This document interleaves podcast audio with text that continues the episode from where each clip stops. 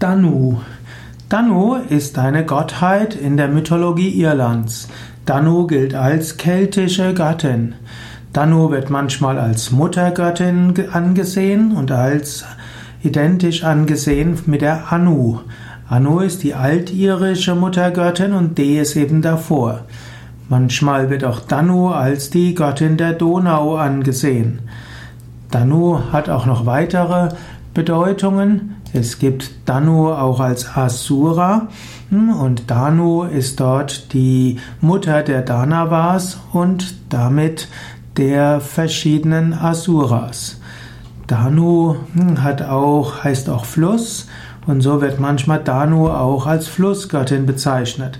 Es gibt auch einen Danu-Fluss in Nepal und Danu spielt auch eine Rolle in Flussnamen wie Don, Donau, Dniestre und Dniepr und so weiter. Also es gibt auch eine Devi Danu, eine balinesische Hindu-Gattin. Danu kann also als Göttin bezeichnet werden oh, und äh, sie ist die Mutter der Danavas und die Danavas äh, sind eben auch in Kontext mit den äh, mit den Rakshasas und letztlich den Asuras.